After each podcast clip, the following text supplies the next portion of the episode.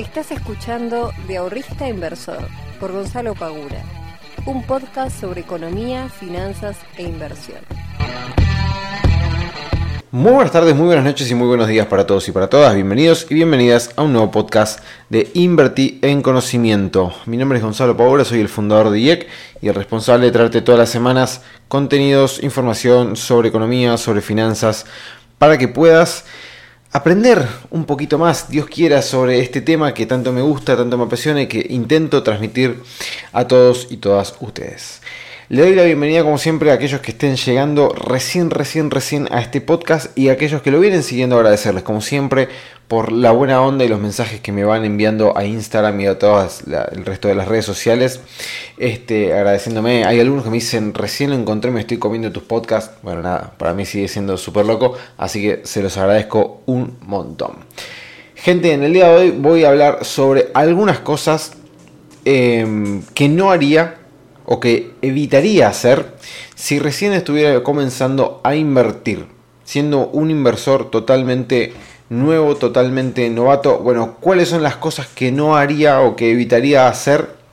Em, dado mi falta de experiencia y un conocimiento acotado sobre el tema. ¿Ok? Porque, em, porque bueno, nada, a mí en su momento cuando me tocó comenzar eh, me he mandado varias macanas eh, de las cuales por suerte he aprendido, de algunas a veces me cuesta un poquito más, pero, pero que veo que se, que se repiten en otras, en otras personas. Eh, y bueno, me parece que vale la pena comentarlas como para poder evitar ciertas cuestiones, por lo menos a mi gusto, que, pueden tranquilamente mejorarse. Eh, como siempre vamos a hacer un breve resumen de lo que está pasando en el mundo, bueno, no sé si en el mundo, por lo menos en Argentina.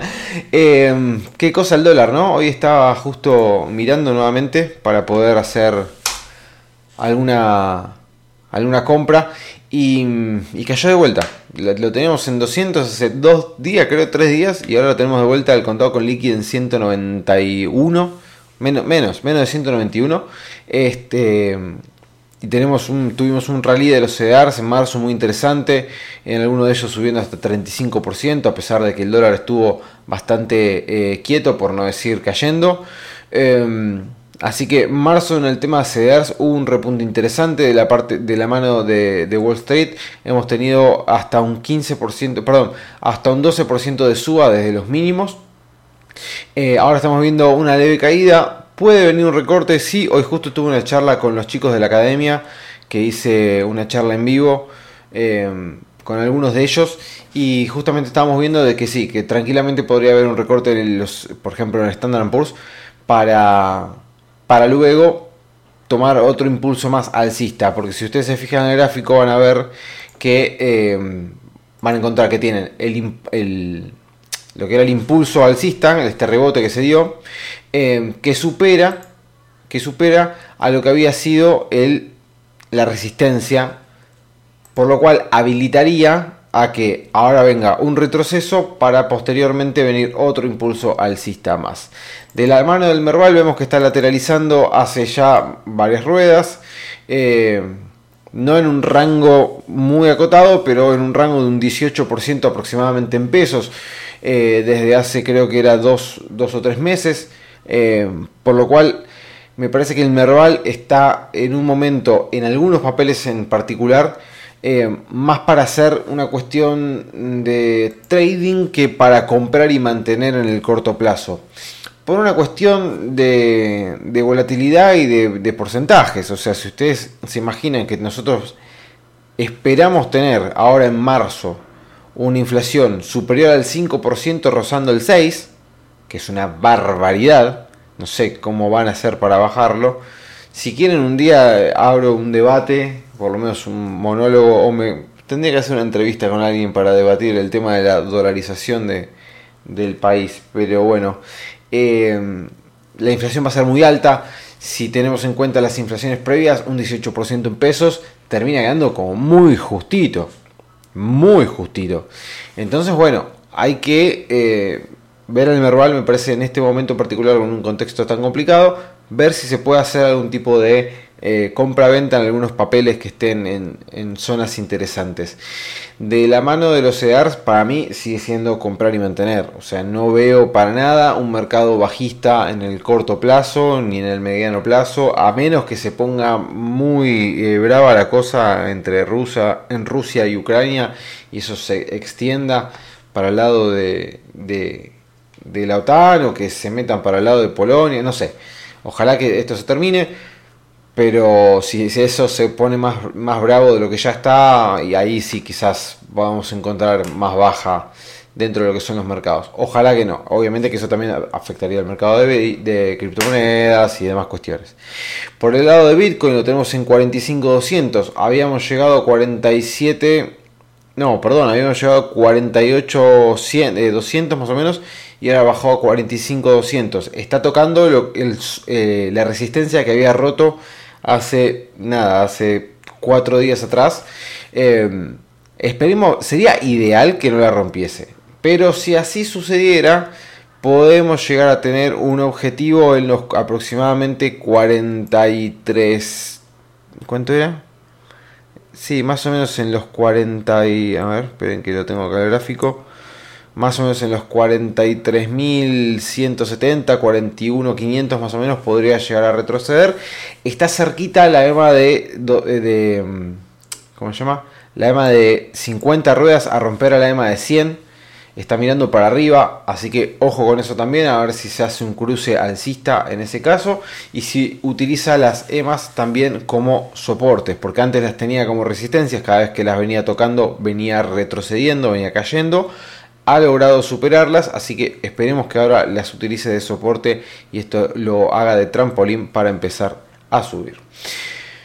Bueno, dicho esto y no haciendo más largo el asunto, vamos a meternos en el tema del día de hoy, que es aquellas cosas que yo evitaría hacer o que quizás le recomendaría a aquellas personas que recién están empezando a invertir en eh, tratar de dejarlas por, por el momento de lado.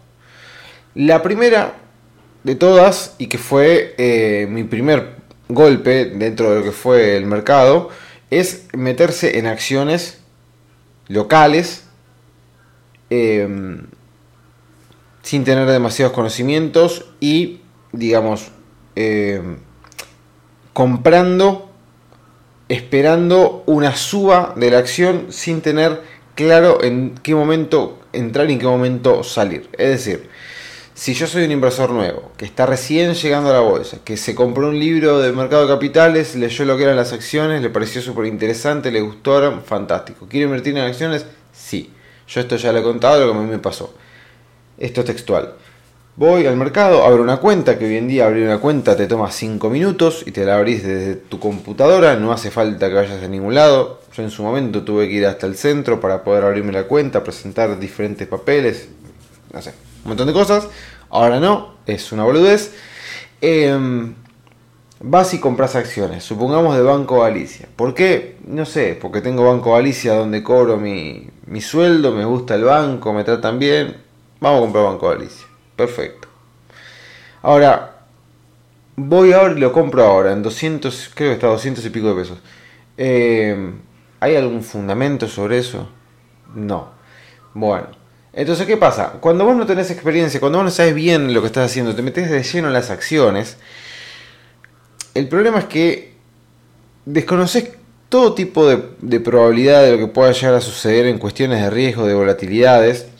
Eh, y si no tenés la suerte, porque en ese caso es casi jugar un pleno al doble cero la ruleta, si vos no tenés la suerte de que Banco Galicia comience a hacer una suba en el inmediato, te diría, de que vos compraste, después cuando comience a caer, no vas a saber tampoco cuándo vender.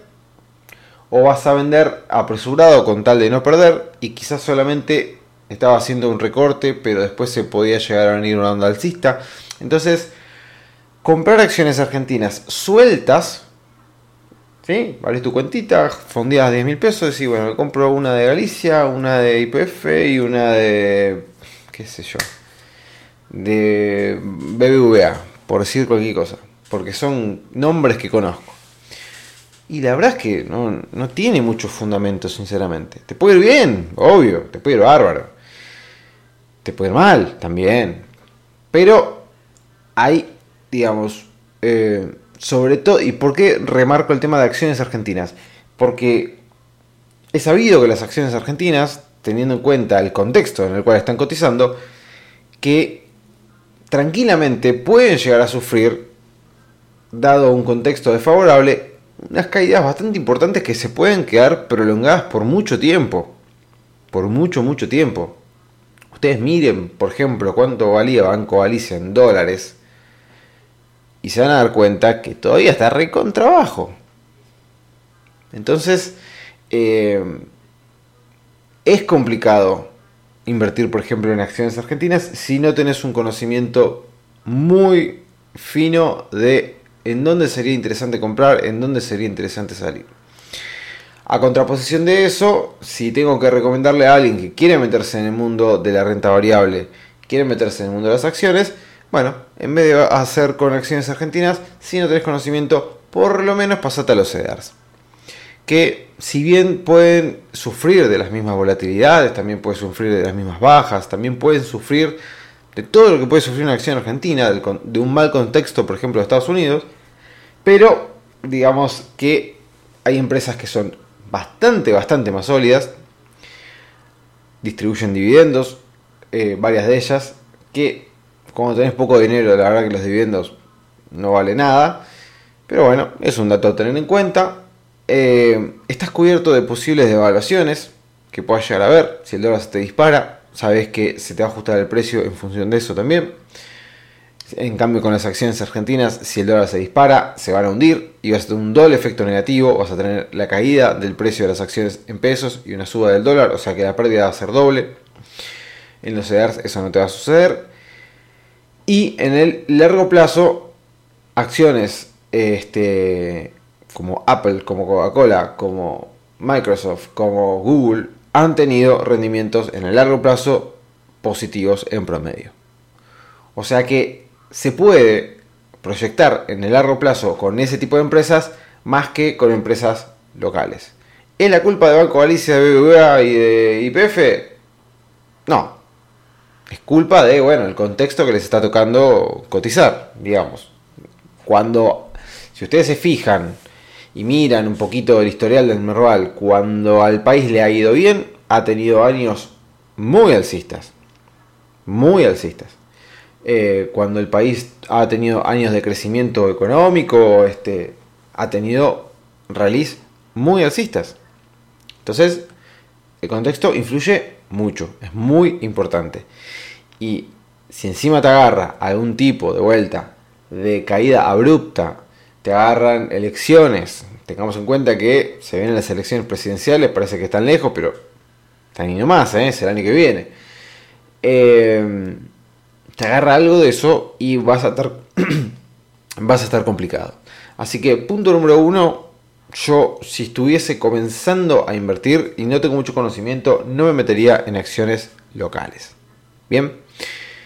Lo mismo corre para los bonos, para no hacerlo punto número 2, pero básicamente corre exactamente lo mismo. Es una cuestión de contexto, es una cuestión del histórico de default que tenemos, es una cuestión de que la deuda de Argentina sabemos que está muy complicada, hay, están en, en constante negociación, o sea que invertir en bonos locales, ya sea ley extranjera o ley local, y es para los profesionales porque realmente tenés que tener información, tenés que ver muy bien, bueno, nada, tenés que saber de bonos, que bonos parece una pavada, pero tiene su complejidad.